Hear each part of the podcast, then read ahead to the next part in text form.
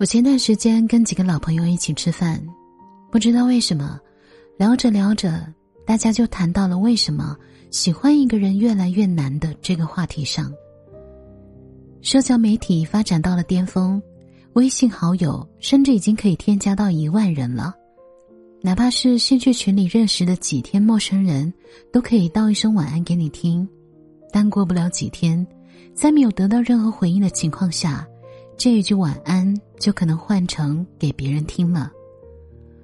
我们好像越来越没有耐心去老老实实的喜欢一个人了，那种笨拙、无条件的对一个人好的纯真恋爱，好像早已经消失殆尽了。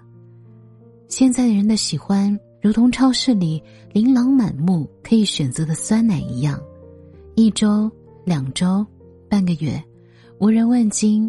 就被自动的列入过期品。所有人都感慨，长大这件事的残酷，不知不觉当中剥落了我们身上的热忱和期待。谈恋爱真的越来越没有意思了。这个时候，只有小资坐在饭桌上，托腮喃喃自语：“他说，我觉得不是这样的。喜欢一个人本身就是一件很美好的事情啊，不管有没有在一起。”能否坚持走到最后，能为对方付出一些什么，我就很开心啊。小思是我身边少见的骨子里透着一股温柔的女生，是那种有着个人稳健的世界观，内心强大，不会因为外界干扰而轻易改变自己的温柔。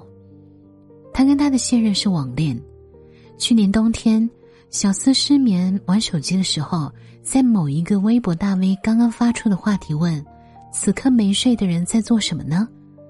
他就随手拍了一下窗外的路灯，说自己睡不着，在一边玩手机一边看路灯，觉得路灯是这个城市的守夜人。很快的，有个男生跟他搭讪，两个人有一搭没一搭的说着话，发现有不少的共同爱好，聊到兴起，不知不觉竟然天都亮了。结束的时候。男生突然没头没脑的说了一句：“今晚月色真美。”小思没有太放在心上，就去睡了。之后的一段时间，两个人经常在微博的私信上聊天。男生每晚的结束语都是：“今晚月色真美。”不管窗外到底有没有月亮。直到有一天，小思在看日剧的时候发现，原来这一句“今晚月色真美”，放在日语里的意思就是“我喜欢你”。他抱着手机在被窝里打滚的偷笑，仿佛终于等到了一个确定的答案。如果故事发生到这里，就只是常见的成年男女之间的互撩而已。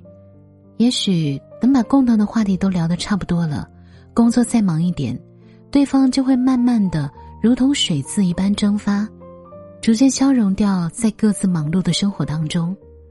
但小思是认真思考了一下自己到底是不是真的喜欢对方。有那么一段时间，他试着不去跟对方说话。如果只是单纯的好感，时间会消磨一切。他卸载掉了微博，差不多两个月，故意的抹去种种痕迹。可随着而来的不是遗忘，而是想念。甚至他有一种冲动去男生的城市找他，结果是男生先来找他，在他公司楼下的咖啡厅里。两个人第一次见面，和彼此当中的想象相差无几。小思和这个男生都是属于比较真诚的类型，要么不喜欢，要是喜欢了就努力的去靠近对方。就这样，他们谈恋爱了。网恋加异地恋，在所有人都不看好的情况下，两个人整天乐呵呵的攒钱挤时间去对方的城市见面。有朋友说。这样的恋爱谈的也太辛苦了，小思摇摇头反驳说：“如果你真的喜欢一个人，一件事，付出再多，你都不会觉得辛苦，因为喜欢，所以甘愿。而且小思始终强调，在谈恋爱这个过程当中，没有谁一定要让着谁，女生也不完全是被照顾的角色。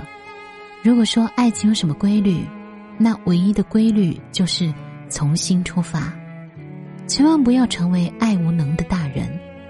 不管此刻的你有没有谈恋爱，在面对喜欢一个人这样的事情上，都不要过分的强调价值回馈，尽管坦诚，尽管犯傻，但能够不计回报去爱，已经是足够可贵了。